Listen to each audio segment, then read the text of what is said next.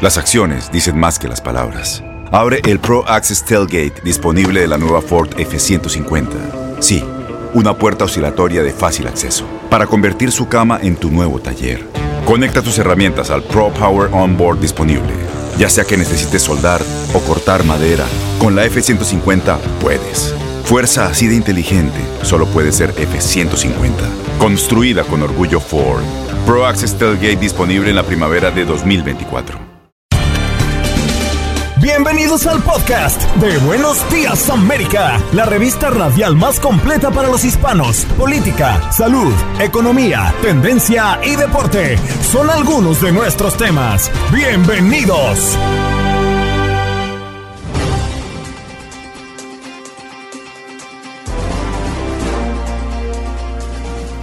Hoy en Buenos Días América estrenamos nuevo segmento, BDA Te Ayuda, en el que le brindamos información sobre ayudas comunitarias en su ciudad. No se lo puede perder porque se va a enterar de dónde están regalando pavitos en su ciudad. Además, la aplicación Gas Buddy para ahorrar hasta 25 centavos en gasolina.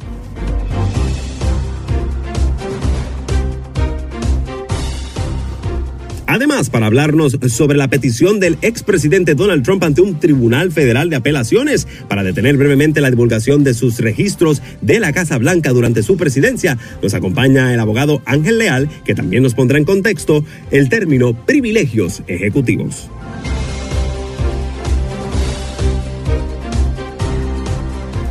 En el tema del día desciframos quiénes son más celosos, los hombres o las mujeres. ¿Es usted celoso o celosa o lo celan? Oiga, para aclararnos todas las dudas sobre este tema nos acompaña la doctora Idilco Rodríguez, sexóloga. No se lo pierda.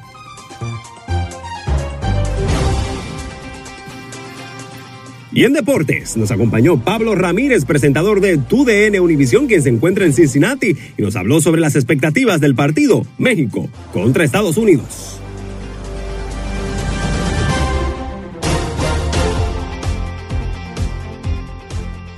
Oiga, pero le voy a decir una cosa. Nosotros aquí en Buenos Días América y usted que nos está escuchando, eh, nos enfocamos en ayudar a nuestras comunidades alrededor del país. Y por supuesto, hoy, y esto estrenaría, estrena hoy, así que apúntelo. Todos los viernes vamos a tener en este eh, pedacito de bloque, ¿no? En este segmento, eh, un, algo que a usted le va a gustar. Se llama Buenos Días Te Ayuda o BDA Te Ayuda. Y lo que queremos hacer en este segmento es que vamos a ir informando a través del país en qué ciudades importantes o no, o grandes o no, digámoslo de esa manera, pues hay ayudas, hay eventos, hay formas para que usted pues reciba algo y lo reciba con todo el amor del mundo. De hecho, eh, en preparación para los días, el Día de Acción de Gracias y los días de fiesta, muchas ciudades, o no César, se pues ayudar a su comunidad, especialmente en Houston. Es correcto, sabemos muy bien que se acerca ya el Día de Acción de Gracias y lo tradicional es pues comer un pavo. Así que hace atención a la gente en Houston para empezar el Festival de Salud de Equity Health Foundation que estará regalando mil pavos para Thanksgiving este sábado, es decir, ya mañana. Mucha atención, mañana a partir de las nueve de la mañana y hasta el mediodía en el Pep Mueller Community Center ubicado en el 14750 Henry Road que está cerquita del Toll Road y el Beltway 8 en el norte de la ciudad. A partir de las 9 de la mañana de este sábado, o sea, ya mañana, y hasta el mediodía, ahí en el Pep Miller Community Center, estarán regalando mil pavos para celebrar Thanksgiving con toda la comunidad. La, ubicación nuevamente, 14.750 Henry Road. El código postal, por si te gusta ponerlo en tu GPS, es el 77060 y está ubicado ahí en el Toll Road y este, entre el Belway 8 y el 45. Así que eh, la gente del norte de la ciudad puede asistir muy bien. Me imagino que ubican muy bien dónde está ese centro comunitario para que vayan por su pavo mañana a partir de las 9. Asimismo, eso es si usted está por allá por la ciudad de Houston, escuche bien, tome nota. Mire, si se encuentra, y escuche atentamente, si se encuentra en Los Ángeles, miles de pavos y cajas de comida se entregarán en varios puntos del condado de Los Ángeles a propósito del Día de Acción de Gracias. Y hoy en Buenos Días, Buenos Días América te ayuda, le compartimos las fechas y, las y, y algunos de los lugares. Mire, escuche bien. Esto en este caso será por orden de llegada y será en el eh, Lemon Community Center en la 7651 o 7651 South o Sur Central Avenue. Repito, 7651 South Central Avenue en Los Ángeles. Esto será el día, perdón, el día de eh, 13 de noviembre, que es el sábado. El sábado Sí, 13 de mañana. noviembre a las también. 8 de la mañana. Tempranito tiene que estar usted apuntado allí. Se van a regalar más de 100 pavos. Eso es importante que usted recuerde para que, mire, cuando, cuando uno hace, cuando uno, el que, el que madruga, Dios lo ayuda. ¿O no es así, don César? El que madruga, sí, el que madruga, perdón, tienes toda la razón. Oiga, y ah, otra cosa más que les quiero mencionar en este nuevo segmento de Buenos Días América Te Ayuda o BDA Te Ayuda. Y escuche bien, apunte esto porque la gasolina está bien cara, señores. Hay una aplicación, una aplicación que se llama Gas Buddy. Gas Buddy, la puede bajar en su celular, es totalmente gratis. G-A-S-B-U. DDY, señores. Esta aplicación le ayudará a ubicar las estaciones de gasolina con el mejor precio en su zona. Así que baje esta aplicación. Si se inscribe en esta, en este, en esta aplicación, puede, en esta plataforma, usted puede ahorrar hasta 20. Escucha bien esto, César, para que la baje. Es gratis. A ver. Hasta 25 centavos por galón. Está buena la cosa, ¿no? Bien, Oiga. sí, es una, es una gran diferencia, especialmente, especialmente en Texas, que la mayoría maneja camionetas de tanques que le, te, te llevas 95 dólares para llenar. Creo que sería Así mismo es. Así, excelente opción. Además de esto, la aplicación es interactiva. O sea, ella le va a decir en su zona, le va a, le va a indicar con alertas de promociones, de, de, qué estación de gasolina en su zona tiene alguna promoción que usted pueda aprovechar para que, por supuesto, pues mire, se ahorre el billullo cuando llegue a la pompa de gasolina y le toque poner esa tarjeta o pagar en efectivo importante. Y además, esta aplicación, cualquier compra que usted haga en algunos de los, eh, de los comerciantes grandes, comerciantes en su zona, pues irá acumulando puntos y esos puntos le van a ayudar a acumular una tarjeta gratis de gasolina, eso durante un periodo de un año. Así que no olvide, baje la aplicación totalmente gratis. Mm, mire, Gas Buddy. Eh, eh, se la voy a deletrear porque no quiero que se pierda nadie de esto. G-A-S-B-U-D-D-Y. Oiga, bájela. 25 centavos, máximo 25 centavos de ahorro por galón. ¿Qué te parece esto, Cholito? Está Eh, perfecto. está perfecto, ¿verdad? Oye, uno se va ahorrando. Uno se va ahorrando un centavito de centavito a centavito, don César. Se va llenando, como dice mi abuela, el tarrito. Es importante ahorrar, especialmente ahora en los días de fiesta y con esta inflación que hay, que vaya por el seis punto y pico por ciento. Así que hay que, hay que aguantar los pantalones y el bolsillo. Así es, especialmente en estos días de apremio donde tienes que ahorrarte todo lo que puedas para comprar regalos navideños, especialmente si tu esposa es celosa para que le regales algo y esté más tranquila. ¿eh?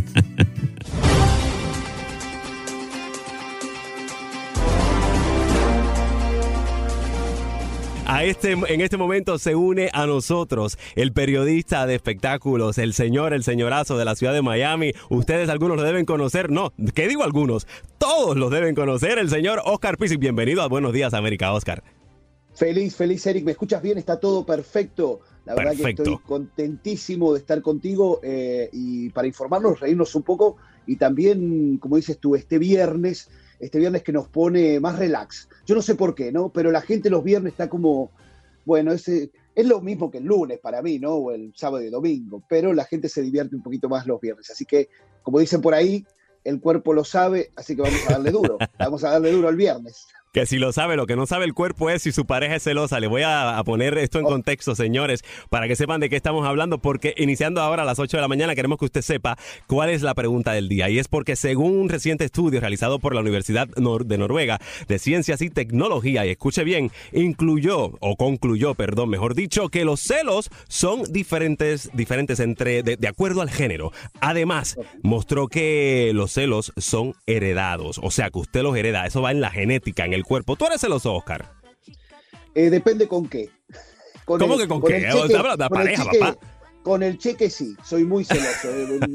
no me gusta que me lo gaste. No, no, pero tiene muy- estaba leyendo también el estudio que tú tenías y, y la verdad que es interesante porque ahora, según la ciencia, que cada vez está mucho más avanzada, eh, ahora también está en el ADN. Yo pensé que era una cosa mental, no de inseguridad. Siempre se habló mucho de ser celoso, de ser inseguro, de sí mismo, de lo que tienes al lado. Pero ahora está en el ADN. Cada vez se me complica más la existencia, la verdad. Pero, pero bueno, yo sí, yo, yo no soy muy celoso, digamos. Si te tendría que yo, como, como los eh, radioescuchas que tienes, tienen que contestar la pregunta.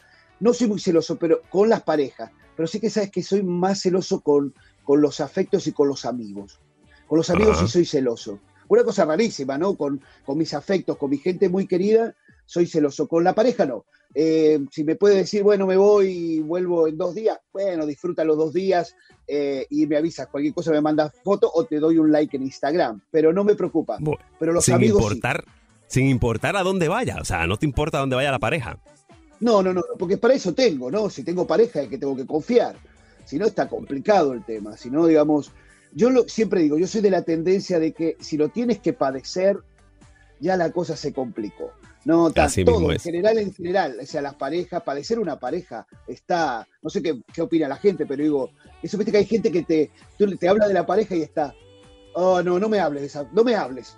y digo, pero perdón. es, que, hay gente que, que, eh, sienten, o sea, es como un compromiso, no es un compromiso, es una obligación estar donde quiera que esté la pareja, es una obligación ir a donde quiera que vaya la pareja, no lo sueltan ni en las esquinas. No, y además se olvidan de lo que somos. Somos individuos, ¿no? Nacimos solos, nos vamos solos, y en realidad somos eso, somos un átomo dando vuelta por ahí, una molécula, una célula, como quieran llamarle, y a veces esa gente de que, uh, mi otra mitad, o como si a ah. alguien le faltara una parte, ¿viste? Como que te dicen, no te falta nada. Y segundo, uh, mi media naranja, ¿viste esa frase, la famosa frase, mi media naranja? primero, yo no soy fruta, yo no soy fruta, primero y principal. Segundo, algo no me está faltando, al contrario, me parece que las parejas tienen que ser un complemento de uno, no, no algo que te está faltando, porque si no, el día que esa persona no te dé lo que a ti te sigue faltando, me parece a mí que se arruinó todo, ¿no? Así es. Se, arruinó, pero no, celoso no soy. Sí con los amigos, pero no. Yo sí soy celoso, yo sí lo voy a confesar, soy celoso al 100%, pero lo que también quiero confesarle es que usted tiene que comunicarse con nosotros en cabina. Mire, Oscar Pisic y un servidor, Eric Cuesta, estaremos con usted las próximas dos horas. Eh, además, se une a nosotros a las 9 de la mañana también César Procel, que nos acompañará alrededor de estas dos horas eh, o la última hora del programa para que usted, mire, disfrute de buenos temas. Precisamente hablando de eso, cuando vaya a llamar aquí en cabina, porque vamos a estar contestando sus llamadas, llame al 1833 6 o perdón, 867 2346. Repito, 1 833 867-2346. Y vamos a hacer una cosa, Oscar, vamos a cambiar de tema radicalmente, pero un tema extremadamente importante. Vamos a tener un experto en este tema que nos va a guiar a través de este proceso. Escucha bien, porque gigantes de Internet, incluidas las aplicaciones de redes sociales Instagram, Facebook, Twitter y Snapchat se reúnen eh, algunos y también se reúnen junto a algunos líderes para emitir un llamado global para proteger mejor a los niños en línea, o sea, en la internet, en una cumbre en París. Esto eso sucedió este pasado jueves, o sea, ayer. Esto pues evidentemente ha traído muchísimos líderes, como ya te mencionaba, entre ellos Kamala Harris, la vicepresidenta de los Estados Unidos. Esta es su primera gira fuera del país y por primera vez logramos saber dónde anda Kamala Harris muchos tenían esa pregunta. Pero bueno, para hablar sobre la seguridad de los niños en línea, o sea, en el Internet, nos acompaña hoy. Eh, eh, eh, no podíamos hacerlo de otra manera. Vamos a ver si tenemos al invitado por aquí. No sé si está. Sí, por aquí anda. Veamos a ver, por aquí está. Don Adrián Peláez, un experto en seguridad cibernética, quien nos va a hablar un poco acerca de este tema y qué sucedió en, esta cumbre en París. Además, pues, qué de nuevo pueden traer las redes sociales al, al plato, ¿no? Porque la cosa está peluda. Muchas gracias, Eri Oscar. Sí, bueno, por cierto, en todas las cumbres eh, lo que ocurre es que se tocan los temas en una agenda que lleva años ya trabajándose en la ONU, eh, en su oficina de la UNICEF, y en la que se está preocupada por el avance de la tecnología, el uso de ella por parte de los niños, pero sobre todo los peligros que corren hoy por hoy los menores de edad accediendo a esta tecnología en temas de abuso infantil, de pornografía infantil, de cyberbullying eh, y eh, pues todo lo que se puede hacer desde la industria, desde, desde, las empresas privadas, desde las grandes casas como, como las aplicaciones de redes sociales y social media en general, para poder tener al menos unos mecanismos que hagan que, que los niños no sean tan afectados. Adelante, Oscar. Adrián, te hago una pregunta, perdóname, buenos días. Eh, ¿No se tardaron un poco estas compañías en hacer este movimiento? ¿No tendría que haber sido uno de los primeros escalones o lo primero que tuvieran que haber pensado? Porque nos quejamos mucho de lo que está sucediendo hoy, del ciberbullying, como decías tú, de lo que hoy significa tener una red social y la presión también que tienen los padres para eh, los niños, porque hoy los niños todos quieren tener Instagram, todos quieren hacer TikTok, todos quieren estar metidos en las redes sociales, pero estas compañías se tardaron, me parece que recién se van a reunir para ver cómo está el tema, me parece que se tardaron un poco. ¿Tu opinión cuál es? En general, los niños y los jóvenes tienden a ser los primeros usuarios y principales innovadores. Están antes que nosotros, ellos comenzaron a manejar TikTok, que antes se llamaba Music.ly, y comienzan con aplicaciones que son para niños y después terminan desarrollándose en donde ellos se encuentran, donde ellos eh, se exponen y que adicionalmente creemos que porque no publiquen una foto no significan que ellos tengan una red de mensajes internos en su grupo, en sus contactos con sus amigos y allí donde puede ocurrir, ocurrir el, el maltrato, la extorsión o los ataques entre ellos, que quizás para nosotros en nuestra época no era tan importante o teníamos una piel más gruesa, eh, para los niños y adolescentes hoy en día es un tema muy sensible que les causa estrés, inclusive con, con temas fatales como inclinaciones al suicidio, que es muy delicado. Así es, y de hecho, no sé si recuerdan, pero bueno, ha sido un tema que hemos estado tocando durante todo el mes de octubre y ahora en, noviembre también hemos hablado un poquito de ello, porque las revelaciones del mes pasado de, que, de la denunciante, Frances Hogan, que mostraba estudios internos de Facebook sobre el daño de, de Instagram específicamente en adolescentes, solo, esto solo simple, eso intensificó la conversación y la preocupación para los padres. Yo sé que las plataformas, eh, Adrián, tienen un tipo de, de seguridad, ¿no? Tienen algún tipo de, mecanismo para, para que los padres puedan proteger a los niños, porque si mal no entiendo, desde los 12 años en adelante ya un, jovencito puede tener, un adolescente puede tener eh, una cuenta de red social. Ahora bien, ¿cuál es esta, si, es, si realmente existe esta herramienta en las plataformas digitales, cuál es y qué aconsejarías tú como, como experto eh, que hagan los padres para evitar que los niños pues entren a estas plataformas y vean inclusive eh, contenido pornográfico? Sobre todo, desde el mismo Wi-Fi, desde mismo tu conexión a Internet, tu proveedor puede hacer un parental control, un, eh, control desde posición de adulto y saber qué contenidos eh, totalmente bloquearlos, todo tema de sitios de adultos y todo esto que es súper clave. Y adicionalmente, pues otro tema es que los niños abren sus cuentas antes de los 13 años, diciendo que ya tienen 13 años. En algunas redes sociales, para algunas tienen que tener mayores de 18 años. Y pues lo otro es que, pues sí, las compañías han comenzado y, y, están buscando la manera de actuar. Por ejemplo, no sé si se dieron cuenta que hace unos años, eh, no menos de cinco años, en YouTube era normal ver canales de niños que, y, que monetizaban sus canales y estaban volviendo millonarios. Pero eh, se convirtió en una explotación infantil donde padres estaban abusando de niños en horas de trabajo y los sacaban de las escuelas para ponerlos como youtubers, como influencers, como los niños. Y YouTube cortó eso de, una manera tajante, fue impopular al principio, pero ya eh, se nota, se nota que ya el contenido de niños es algo muy para niños y muy desde, el, desde otra perspectiva no monetaria que ya pues se, se, vio el avance en ese sentido. A, eso, a ese punto iba Adrián, porque también eh, la responsabilidad es enorme de los padres, como decías tú, yo me acuerdo de haber visto canales de YouTube de niños de, estás hablando de 6, 7 años, que inclusive eh, eran chicos que habría, había uno que era muy popular, que habría regalo, habría juguetes y los mostraba y se había hecho millonario, como dices tú. Y también es un punto importante, la cantidad de padres que exponen a sus hijos a la internet y a las redes sociales. Estamos viendo Instagram plagado de niños haciéndose los graciosos, los padres grabándolos, subiéndolos a Instagram para tener tres o cuatro likes más y también ese es un punto muy importante. Hay muchos padres que están con el teléfono arriba de los niños, los graban con sus actitudes. Hemos visto cantidad de videos virales donde inclusive saliendo de un dentista el niño es grabado eh, totalmente drogado por la anestesia y se ha hecho popular. Hemos visto eh, cantidad de cosas y me parece que también ese es un punto. Los padres hoy en día, por agarrar un, poquito más de like, grabar a sus hijos y después no quieren que cuando la gente empieza, porque tú sabes que también, y Eric lo sabe, eh, abajo aparecen los comments, ¿no? Los comentarios. hay gente ahí afuera que es muy mala, muy mala, y empieza a provocar que el niño tenga un problema, como decías tú, de estrés, porque los empiezan a... Y también hay otra cosa, cuando se hacen viral, después, ¿qué más haces? Tienes que hacer otro video viral, otro video viral, y la gente se empieza, especialmente con niños, porque el adolescente, bueno, hace lo que quiere, pero los niños y ver a un padre grabándolo constantemente, exponiéndolo Mm. constantemente también es preocupante.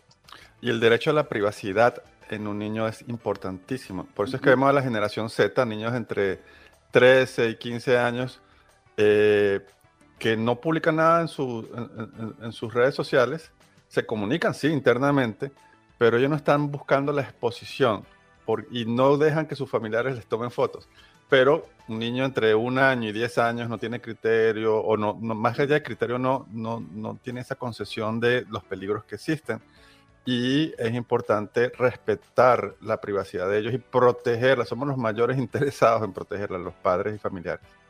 Así es, y bueno, para, para terminar este tema tan importante para los papás, ¿qué dos consejos o tres consejos le darías tú a un padre para ir directamente a ese celular o a, esa, a ese ordenador y proteger a su hijo o a su hija de tantos depredadores también sexuales que se encuentran allá afuera que están simplemente al acecho? El Internet lo concebimos como acceder desde la web en un navegador, pero también las aplicaciones son un acceso directo a este mundo hiper- hiperconectado. Eh, por ejemplo, eh, hablar con ellos, tener sus espacios, tener los momentos del uso de estos mismos, eh, tener- dialogar, conversar sobre los peligros que existen, eh, no, no- no ser restrictivo en el sentido de- de- de porque sí, sino entender los peligros que existen y, y hacerlos, fortalecerlos para protegerlos y, y que hayan mecanismos donde ellos puedan hablar, conversar eh, sobre cualquier alerta e e incidencia que ocurra. Así mismo es. Bueno, él es Adrián Peláez. Oiga, el mejor en lo que es eh, tecnología. Usted tiene que estar conectado a él. Ahí en pantalla aparece su ah, cuenta. Ese es Instagram, ¿verdad que sí, Adrián? Correcto. Gracias por estar Claro. con nosotros, Adrián. Gracias por, eh, te- agradecidísimos con- por tenerte y sé que los papás allá afuera deben estar contentísimos por saber un poco más de información y lo que allí sucedió precisamente en, en París. Gracias. Que tengas muy buen día. Hasta luego. Feliz viernes.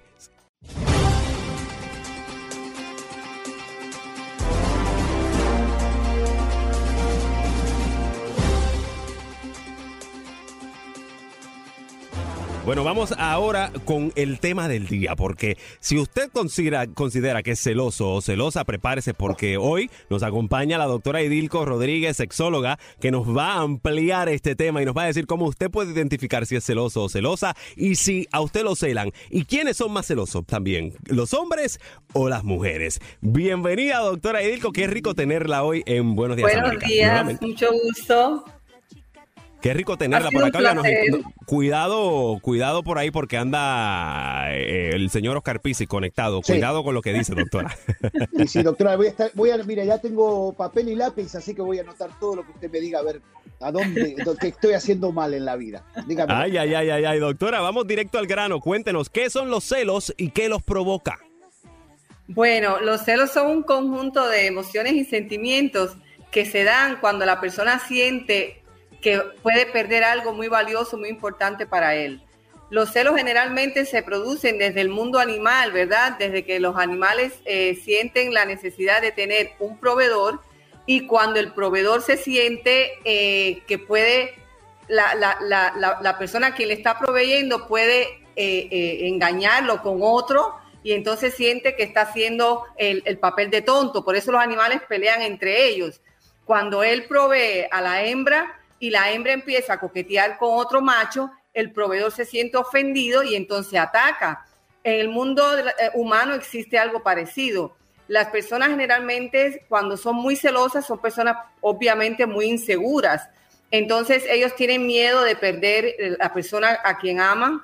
Estos sentimientos se dan generalmente desde la infancia. Ustedes ven que generalmente entre, entre el desenvolvimiento de los niños, hay niños, por ejemplo, que siempre celan que el amiguito hable con otro, que la amiguita se siente al lado de, otra, de otro niño, y entonces ellos empiezan a formar pleitos entre ellos, y esto es un sentimiento que se va desarrollando en el transcurso de la vida, y cuando somos adultos, generalmente ya nos tornamos un poquito más violentos y agresivos.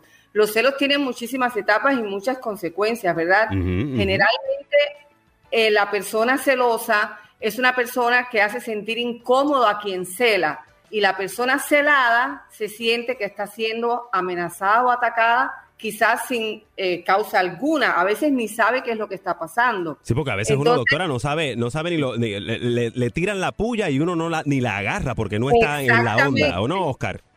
No, no creo, no creo en eso. Yo creo que uno también los provoca. Hay mucha gente provocadora de celos ahí afuera. Hay mucha gente que siempre está, ah, sabe que la mujer no le gusta, que andes mirando otra cosa, y va y mira adelante de la mujer. Y entonces la, la fémina le agarra el ataque, o el, el, hombre también, le pasa mucho. Hay mucha eh. mujer que le gusta provocar, ¿o no, doctora? Eh, Oscar, el tema de los celos es muy controversial porque nadie es dueño de nadie y cada cual puede actuar como quiera. Y de hecho, si usted elige una mujer, por ejemplo, en este caso suyo, que es coqueta, usted se está exponiendo a que esta persona tenga algún tipo de intercambio emocional eh, y, con otras personas. Entonces, usted tiene que estar preparado para este tipo de personas. Yo siempre les digo a mis, a mis clientes, cuando usted elige una pareja, usted tiene que saber a qué se expone. Y si usted está preparado para lidiar con esto, hay personas que no son coquetas, pero son extremadamente sociables, amistosos. Y la persona celosa, que quizás no lo es, porque generalmente el celoso no es muy amistoso, ¿verdad? Porque por su conducta no es una persona muy eh, eh, recibida por los demás de buena manera. Entonces le molesta que su pareja sea amistosa, sociable y empieza a, atacar. De mil maneras. Hay maneras de atacar directamente y hay maneras de atacar pasivamente, que es la, yo considero que es peor, porque su pareja se le, se le, le huye, lo ignora le crea un ambiente que usted no sabe qué está pasando, que es peor cuando usted no sabe qué es lo que sucede, y entonces se hace una situación muy desagradable. Cuando... No, que doctora, le digo, lo que ocurre, ¿sabes qué? Ahí está la base de las cosas. Para mí está ahí. Todos cuando empezamos a conocer a la gente o empezamos a salir con alguien, somos todos, todos, los incluye a ustedes dos, a todos los que están escuchando, somos unos mentirosos porque mentimos, nos hacemos lo que no salimos nunca. Ah, no, no, yo no salgo, a mí no me gusta, no me gusta tomar, no me gusta la fiesta, no, yo tengo pocos amigos. Y de pronto, cuando empieza a salir de novio, proacata, te encuentras con que tiene una lista en Facebook, que está todos los días en los bares. Eso nos pasa por mentir. No tenemos, somos unos mentirosos, todos somos unos mentirosos. Nos pintamos de, ah, no, soy, mira. Eso es verdad, doctora. Sí, eso es verdad. Yo sí creo que es verdad, yo sí creo que es verdad. y lo he dicho y lo he dicho en muchos programas, las personas al principio ponen una cara, la cara que realmente no es real, y después empiezan a sacar de verdad su, su personalidad.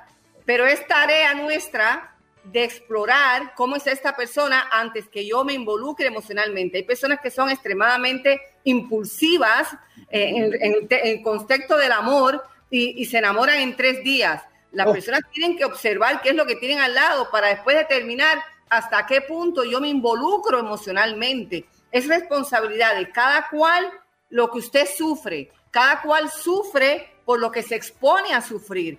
Entonces usted tiene que explorar primero con qué está lidiando y si le sirve en su vida y si usted va a estar preparado para esto. Bueno, doctora, oiga, la base de este tema es quiénes somos más celosos, los hombres o las mujeres. Y usted diga, dígame la verdad, doctora, no me, no, me vaya por la tangente, vaya directo al grano, a la yugular. Bueno, yo le voy a decir algo con toda la honestidad. Generalmente el hombre estadísticamente es más celoso, pero hay mujeres, por ejemplo, que cuando realmente son celosas son extremadamente eh, peligrosas en cuanto a la relación, porque eh, eh, por lo general a veces la mujer es un poquito más insegura con respecto a su estado físico. Generalmente la mujer no cree que con su, con su belleza innata, porque todas las mujeres somos bellas, ella puede sostener y conquistar todo el tiempo a la persona que tiene al lado. El hombre, en cambio, tiene otro tipo de celo. El hombre, por lo general, eh, eh, es inseguro cuando él considera que no puede proveer lo suficiente para ella y que no es lo suficientemente exitoso por lo general económicamente, para ella y que alguien más exitoso se la pueda arrebatar. La mujer lo que en cambio, como estaba diciendo anteriormente, su inseguridad por lo general es físico, no tanto intelectual. E, es físico y por eso las mujeres compiten tanto entre ellas físicamente. El hombre no está en ese detalle, es la mujer para entonces siempre tener la seguridad de que va a sostener a su hombre. Bueno, y si, y si, a usted lo celan o la celan allá en casa eh, o en el trabajo donde usted esté, puede comunicarse con nosotros al 1833-867-2346 y expóngalo aquí, porque aquí, mire, la doctora va a estar escuchando. Nos vamos a mantener un ratito con ella en las redes sociales, en, el live, para que nos siga platicando sobre este tema. Doctora, ¿se queda o, o tiene compromiso? No, yo me quedo, me encanta compartir con ustedes.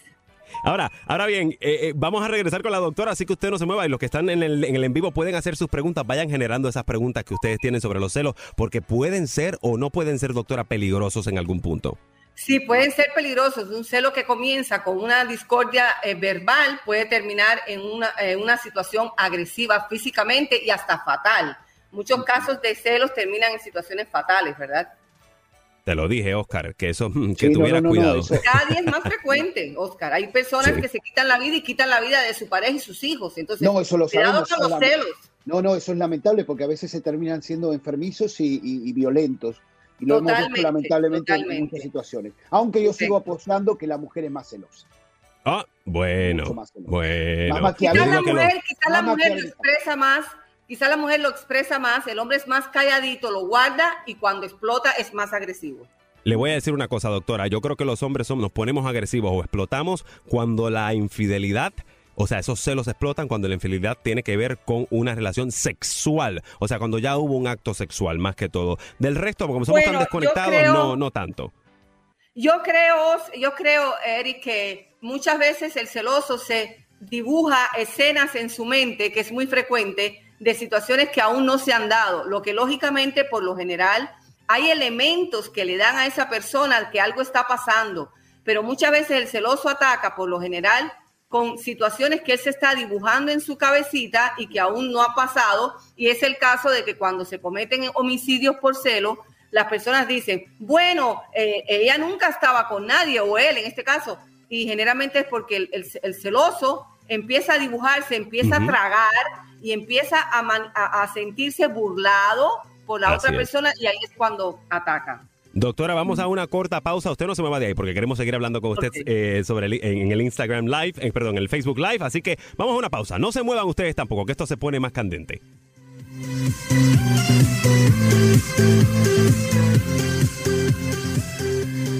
Vámonos directamente, Oscar, con un tema muy interesante que a muchos, que ha estado en la palestra pública por bastante tiempo. De hecho, fue pa- es, parte del proceso de la insurrección que sucedió el día 6 de enero en este país. Y es que el expresidente Donald Trump le pidió al Tribunal eh, Federal que una apelación, o sea, quería apelar que, y que detuvieran brevemente la divulgación de registros clave de la Casa Blanca de su presidencia. Y para ayudarnos a entender también lo que es el privilegio ejecutivo del que él tanto habla, nos acompaña hoy un experto. El señor sabe cómo llevar esta conversación y él Uh. pues nos va a acompañar, el señor Ángel Leal, el abogado Ángel Mira Leal. Buenas, buenos días, Ángel.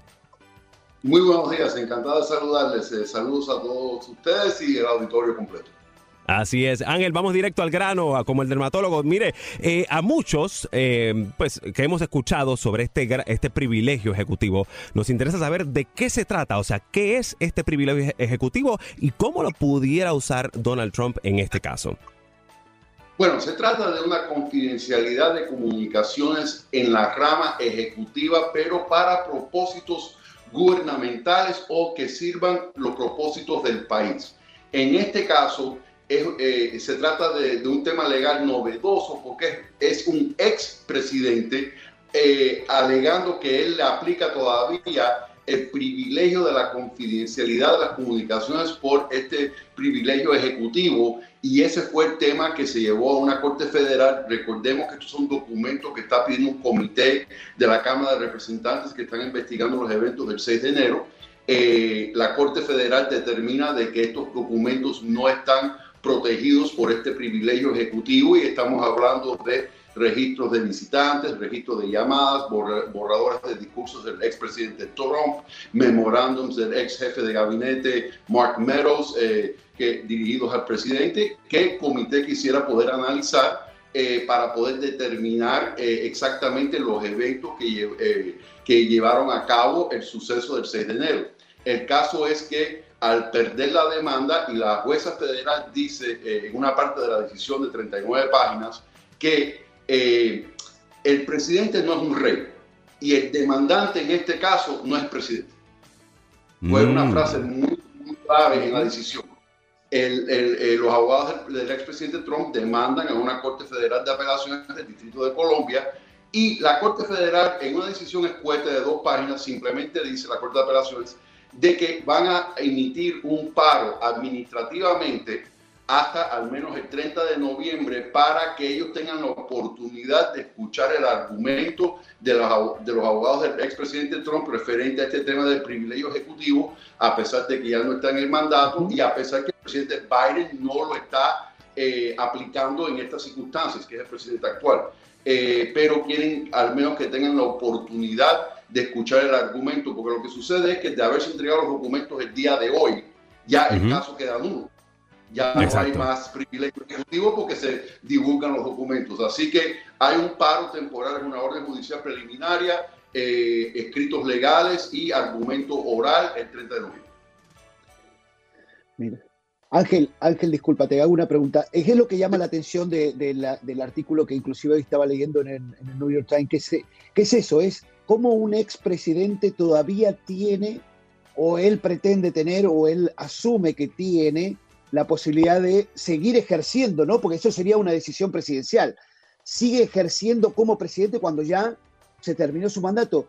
Y ahí está la controversia, ¿no? Es como hasta qué punto llega eh, la actitud de Donald Trump o del expresidente Trump hacia las cortes para decir todavía con actitud, señores, ustedes a mí no, porque yo tengo el derecho a que esto no se divulgue, cuando en realidad ya salió del poder hace más, casi un año.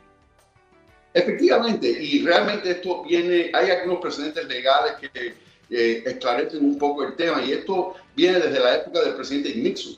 El presidente Nixon trata de alegar este mismo privilegio referente a las cintas de Watergate. Eh, en ese caso, en, aquel entonces, eh, William Brennan, el juez de la Corte Suprema, determinó de que técnicamente el un expresidente en teoría pudiera todavía tener este privilegio de comunicaciones ejecutivas o privilegio ejecutivo, pero siempre y cuando esté avalado por el presidente actual, porque el presidente actual considera que la materia que se le está pidiendo tiene que ver con un propósito gubernamental o estatal.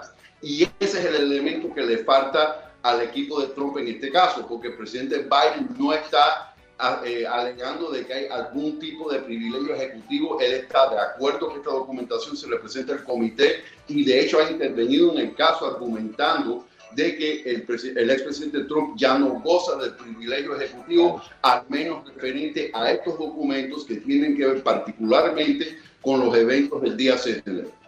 Exactamente, y, pero sin embargo, eh, licenciado, la Corte de Apelaciones de aquí de Estados Unidos el jueves dijo claramente que concedía este, este cese administrativo para que no se, se develen estos documentos y había programado los argumentos para el 30 de noviembre, o sea, el 30 de este mes. ¿Qué se puede esperar ese día 30 eh, en referente a los documentos y a este caso?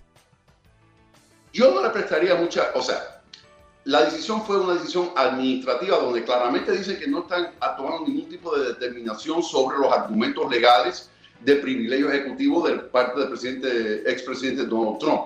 Simplemente eh, quisieron preservar la validez del caso porque al haber permitido la entrega de los documentos el día de hoy, el caso queda nulo y le priva la oportunidad al, al, demandante poder presentar su caso a nivel de apelación. Yo creo que más que nada lo que quisieron era proteger el derecho de apelación del expresidente Trump. Pero, en mi opinión, eh, creo que el presidente legal es bastante claro. La decisión de la Corte Federal fue una decisión muy bien escrita de 39 páginas. Eh, donde toca todos los temas relevantes referentes a este punto, donde básicamente desde mi punto de vista legalmente eh, anula cualquier tipo de argumento a favor del concepto de que pudiera existir un privilegio ejecutivo referente a estos documentos por parte de un expresidente. También es importante notar que hay una ley de registros nacionales donde estos documentos no son la propiedad privada del expresidente Trump, le corresponden al gobierno federal. Y por eso, en realidad, quien entregaría los documentos es eh, el Centro de, Archivos Nacionales al Congreso directamente, no el presidente Trump. Lo que él está tratando de parar la entrega de los documentos. Pero mi expectativa es que la Corte de Apelaciones vaya a, fallar a favor del gobierno federal, en este caso en contra del expresidente Trump, y vaya a permitir la entrega de los documentos. También tengo la expectativa que al suceder eso, va a haber una petición a que el caso sea escuchado por la Corte Suprema, hmm. donde de nuevo la Corte Suprema pudiera emitir una orden administrativa, orden administrativa cesando la entrega de los documentos de la misma forma que lo hizo esta Corte, para ellos a la vez determinar la validez del argumento. Pero al final que se termine toda esta maniobra legal, en mi opinión, los documentos serán entregados. Abogado, eh, le agradecemos muchísimo ponernos ¿no? En, contexto esto del privilegio ejecutivo. Muchos no lo entendíamos, no sabíamos de dónde venía y gracias a usted ahora nos queda más claro. Esperemos al 30 de noviembre y nos encantaría hacer el compromiso con ustedes de que cuando esto suceda, este 30 de noviembre, pues nos acompañe y nos explique un poco sobre este proceso y qué pasó, qué va a pasar allí, obviamente, qué pasó cuando ya estemos en esa fecha. Gracias, abogado Ángel Leal, por estar aquí en Buenos Días América. Cómo no, buen fin de semana. Buen fin de semana. Estás escuchando el podcast de Buenos Días América, la revista radial más completa para los hispanos. Escúchanos en las diferentes plataformas: Euforia, Spotify, TuneIn y iHeartRadio. Tu DN Radio. Vivimos tu pasión. Tienes mucho en tus manos pero con solo mover un dedo puedes dar marcha atrás con Pro Trailer Backup Assist disponible. Presentamos la nueva Ford F150 2024. Ya sea que estés trabajando al máximo o divirtiéndote al máximo, esta camioneta te respalda porque está hecha para ser una parte indispensable de tu equipo. Fuerza así de inteligente solo puede ser F150. Construida con orgullo Ford. Fuerza Ford. Dicen los grandes, la liga se gana partido a partido. Partido a partido. En Buenos Días América, Contacto Deportivo. Esta noche, una rivalidad que va más allá del balón. Se rompe la sequía y Estados Unidos le vuelve a pegar. Las barras y las estrellas tienen una misión y el tri mexicano también ganar, cueste lo que cueste. Allá va Lozano, el toque para Laines que está en el área. Diego le pega, ¿no? Diego. ¡Gol! ¡México! ¡México vuelve a estar arriba! El partido más esperado por honor, por orgullo, por la gloria. Aquí se juega el clasificatorio al Mundial. Camino a Qatar. Claro que Estados Unidos es el gigante de la CONCACAF. Estados Unidos contra México. México es papá. México es el gigante de la CONCACAF, muchacho. Choque de gigantes. Hoy a las 8, 7 Centro 5 Pacífico. Por tu DN Radio, Euforia y tu DN Extra. Vivimos tu pasión.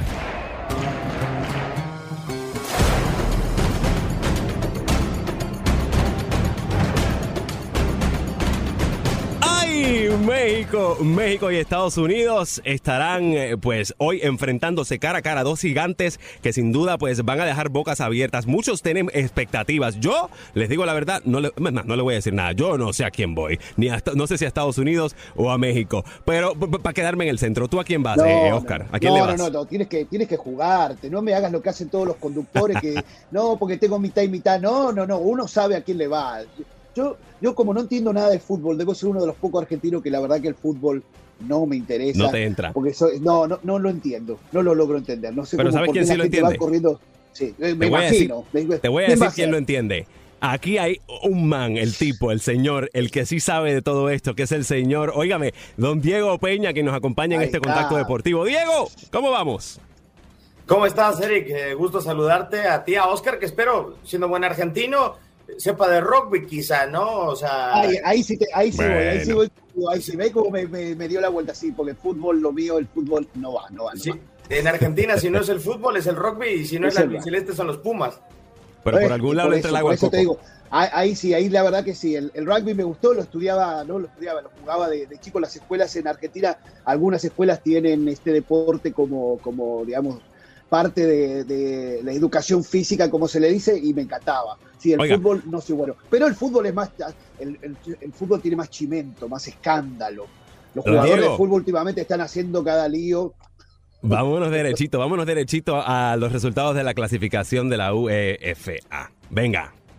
Sí, en la UEFA, Erika, al final de cuentas, el proceso clasificatorio rumbo a Qatar 2022 se pone interesante porque la selección eh, española le pega 1 por 0 a la selección de Grecia en el Estadio Spiridon Luis en Atenas y, con ello y con el desastroso resultado que tuvo la selección de Suecia cayendo en contra de Georgia por dos goles a cero, la selección española tiene en sus manos con un empate el próximo fin de semana estar en Qatar 2022 cuando hace dos meses, un poco más, la Roja Ibérica estaba prácticamente fuera de la Copa del Mundo de manera directa, ¿no? Además, eh, Alemania, que ya está clasificada, goleó nueve goles por cero a la selección de Liechtenstein. No es que Liechtenstein sea el país más futbolero, pero a final de cuentas, vaya que a la escuadra de Hans-Dieter Flick se le complicaba, se le atragantaba de sacar resultados positivos.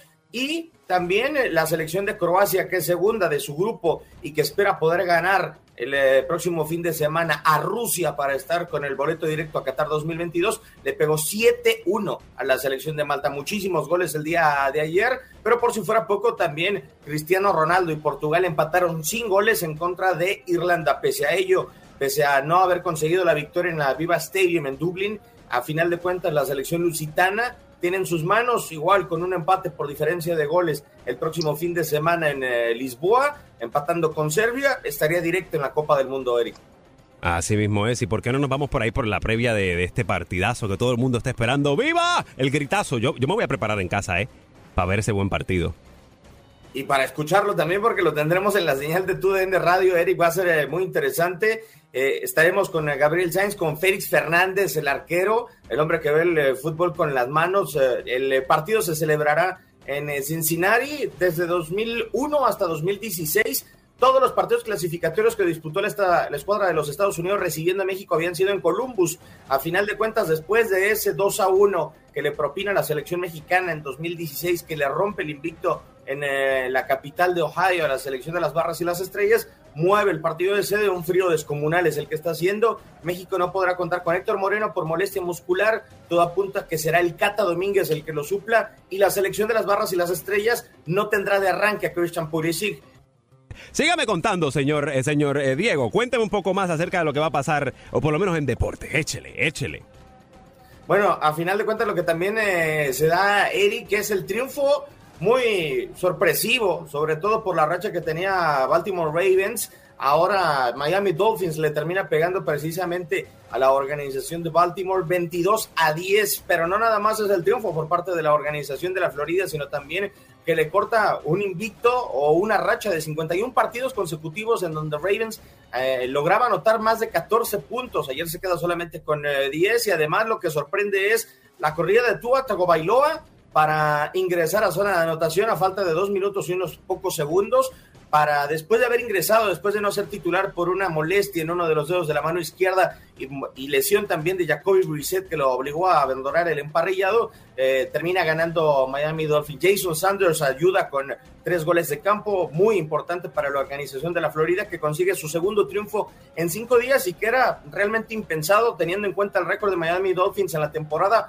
Aún es un récord perdedor, son siete derrotas para apenas su tercera victoria de la temporada, Eric. Huepa, esto está candente, señores. A ti, Oscar, que no te gusta o que no, no disfrutas del fútbol, ¿entendiste todo lo que dijo Diego? No, no, obvio, me está explicando un experto, un experto de verdad. Con eso, con esos números los entiendo hasta yo, imagínate. Pero Adrián, lo quiero, le quiero poner, en, a mí me gusta poner en aprieto a la gente. Adrián, te hago una pregunta. ¿Quién es tu equipo favorito para ganar el Mundial de Uh. Qatar? Dímelo ahí, dame un nombre. Bueno, falta un año, pero yo estoy casi, casi convencido de que será la selección brasileña, Oscar. Oh, ¡Ay! oh, no, no. ¿Sabe qué? ¿Me pueden sacar del aire a, a Diego, a Diego, por favor? Oiga, Ah, no, vaya a ningún sitio. No, no, no, no, Sáquemelo no, del no, aire, no por entiende de fútbol, pero sí le pesa el orgullo. Venga, bueno, ¿qué me queda? No me queda nada más que eso. No me queda... No, Eso, no, no, don no, Diego, no, no. muchísimas gracias por esta No, intervención, de verdad que sí. Gracias mil. Eh, oiga, esta noche relájese, vea el partido, escúchelo si puede por eh, tu DN, obviamente por tu DN Radio. Y gracias por estar con nosotros esta mañana. Gracias mil. Igualmente, un abrazo a ambos. Co- Como dicen los grandes, la liga se gana partido a partido. Partido a partido. En Buenos Días América, Contacto Deportivo. Esta noche, una rivalidad que va más allá del balón. Se rompe la sequía y Estados Unidos le vuelve a pegar a México. Las barras y las estrellas tienen una misión y el tri mexicano también, ganar, cueste lo que cueste. Allá va Lozano, el toque para Laines que está en el área. Diego le pega, no Diego. ¡Gol! ¡México! ¡México vuelve a estar arriba!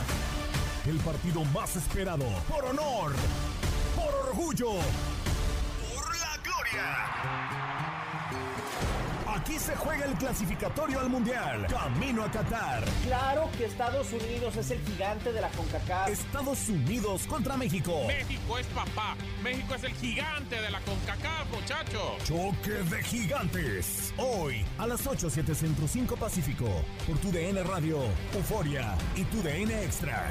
Vivimos tu pasión.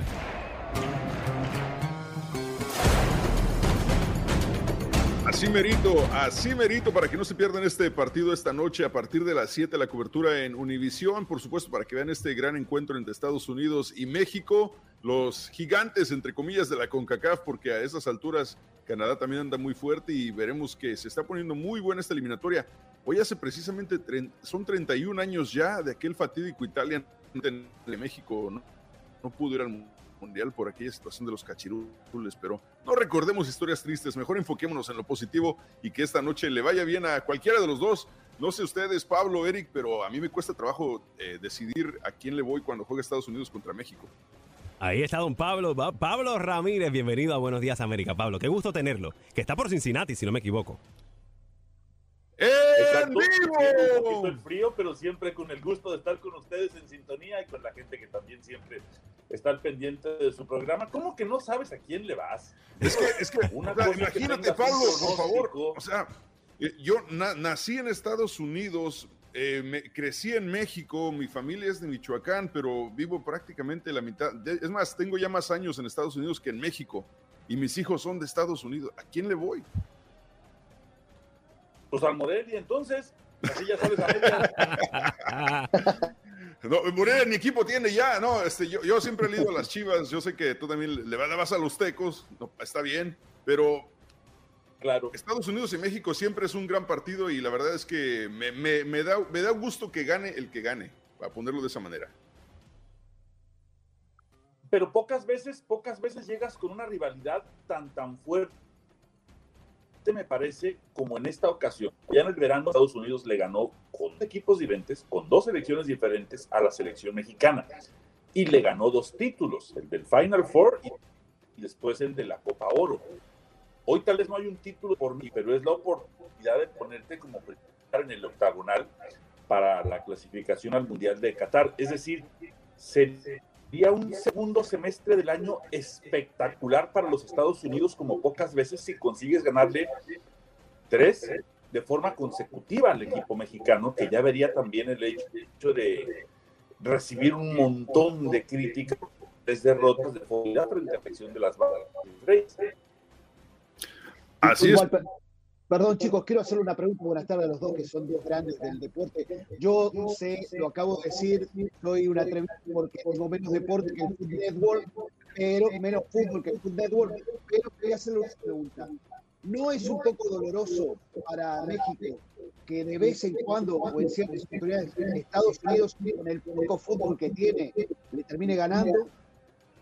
Don Pablito, Pablo se nos frizó. O sea que si no es de beneficio para México.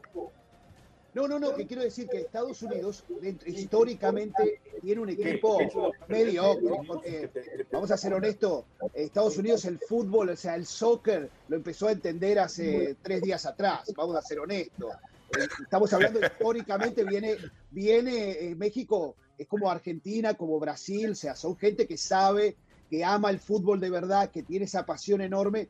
Estados Unidos, seamos honestos, recién está como entendió que había un poco de dinero y dijo, bueno, vamos para allá, tenemos un pum, porque no está bueno. ¿Cómo se siente el mexicano cuando viene a Estados Unidos y pum, pum, le gana un partido con, lo que, con la historia que lleva encima? Tal vez el tema va más por, por la situación de la pasión, ¿no? O sea, que, que en Estados Unidos digamos, hay tanta pasión por diferentes deportes que parece que apenas en el fútbol soccer es una pasión que apenas se va desarrollando, se va generando, que los niños y las niñas en las escuelas es apenas hoy cuando voltean el fútbol y dices, mira, yo lo quiero empezar a practicar, quiero tomar este deporte por encima del béisbol, de softball, pero ahora es un hecho que cuando el estadounidense se decide a practicar un deporte, habitualmente lo hace y lo hace bien. Tal vez por eso durante tantos años el fútbol mexicano siempre volvió a ver al fútbol de Estados Unidos por encima del hombro, como diciendo es que ustedes pues, no practican esto, no es tu deporte. Creo que además de los títulos, de los puntos, de las clasificaciones o las eliminaciones en el Mundial, por eso a México le pesa tanto una derrota frente a la selección de los Estados Unidos. Y más, y más allá de eso, eh, Estados Unidos ya no es, eh, eh, de hecho nunca ha sido una perita en dulce, pero, pero más ahora la mayoría, bueno, muchos de sus jugadores de Estados Unidos juegan en Europa, o sea que, que tienen roces y tienen calidad y, tienen experiencia con equipos de, de, gran prestigio y, de gran habilidad, así que sí, definitivamente a México le duele perder contra Estados Unidos, pero porque Estados Unidos no es cualquier, cualquier selección ahora, es es una selección realmente fuerte con, con jugadores muy buenos. Y de hecho, al Tata Martino le, molesta que le pregunten esta situación de, Estados Unidos ya te ganó dos veces este año. ¿Qué va a pasar si te gana esta vez? Claro. Debe de, por eso digo que viene con un poquito menos de historia, pero está bueno, está bueno. y además tiene muchos más jugadores y sobre todo más jugadores jóvenes Estados Unidos participando en ligas europeas importantes. No, y el soccer femenino, el soccer femenino que es maravilloso es maravilloso. Es potencia mundial. Mujeres son potencia mujeres, mundial. Sí, mujeres sí, me gusta eso. A ver, eh, Pablo, expectativas de esta noche. México versus Estados Unidos. ¿Qué se puede esperar de eh, ambos equipos? Es, es, uno de los paquetes más difíciles para el equipo mexicano porque yo sostengo que tiene más o menos un año México que no viene jugando bien, a pesar de que viene consiguiendo resultados. Estados Unidos ya no vas al frío, al muy frío Cincinnati, lo traes con la ventaja mental de, que realmente sabes que ya lo derrotaste dos veces y que hoy puede ser una tercera.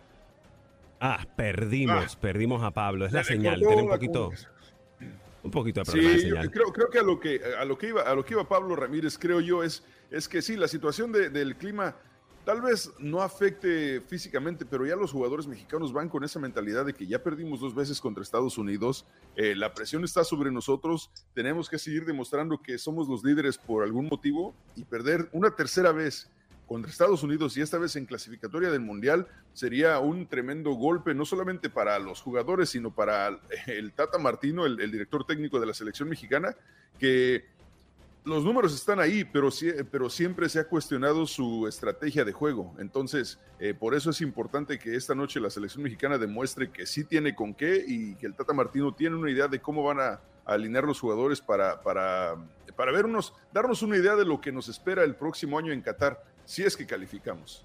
Así es. Vamos a hacer una cosa. Vamos a unir a Pablo, que ya se, se, conectó nuevamente. Vamos a ver si podemos hacerlo por cuestiones de señal.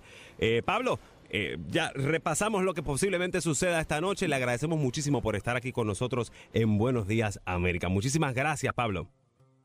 Seguimos teniendo un poquito de dificultad para conectarnos con. Gracias por la invitación. Y sí tienes razón, va a poner mucho a cuestionar el tema de, Estados Unidos al fútbol mexicano si es que marcas hoy una derrota para el equipo del Tri.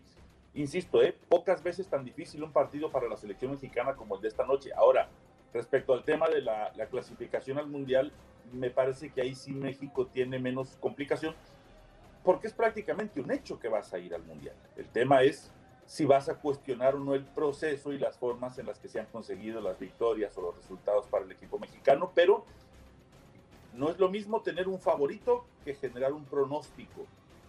En este sentido, yo creo que el favorito esta noche es Estados Unidos. Ahí, ahí lo dijo Pablo, eh, Pablo Ramírez eh, desde Cincinnati, que está en vivo allí, en, el fuego, en el momento, con las manos en la masa. Qué bueno tenerlo por acá, Pablo Ramírez. Muchísimas gracias y nos mantendremos esta noche pegaditos a nuestra cadena Univisión, a tu DN Radio, si usted lo quiere escuchar por radio, para que se entere de todo lo que sucede en este partido de gigantes, que sin duda, eh, pues, dará mucho de qué hablar. Gracias, Pablo. Gracias por acompañarnos en nuestro podcast. Buenos días América. Y recuerda que también puedes seguirnos en nuestras redes sociales. Buenos días AM en Facebook y en Instagram. Arroba Buenos días América. AM. Nos escuchamos en la próxima. Boost Mobile tiene una gran oferta para que aproveches tu reembolso de impuestos al máximo y te mantengas conectado. Al cambiarte a Boost, recibe un 50% de descuento en tu primer mes de datos ilimitados. O, con un plan ilimitado de 40 dólares, llévate un Samsung Galaxy A15 5G por $39.99. Obtén los mejores teléfonos en las redes 5G más grandes del país. Con Boost Mobile, cambiarse es fácil. Solo visita boostmobile.com. Boost Mobile, sin miedo al éxito. Para clientes nuevos y solamente en línea, requiere AroPay. 50% de descuento en el primer mes requiere un plan de 25 dólares al mes. Aplican otras restricciones. Visita boostmobile.com para detalles.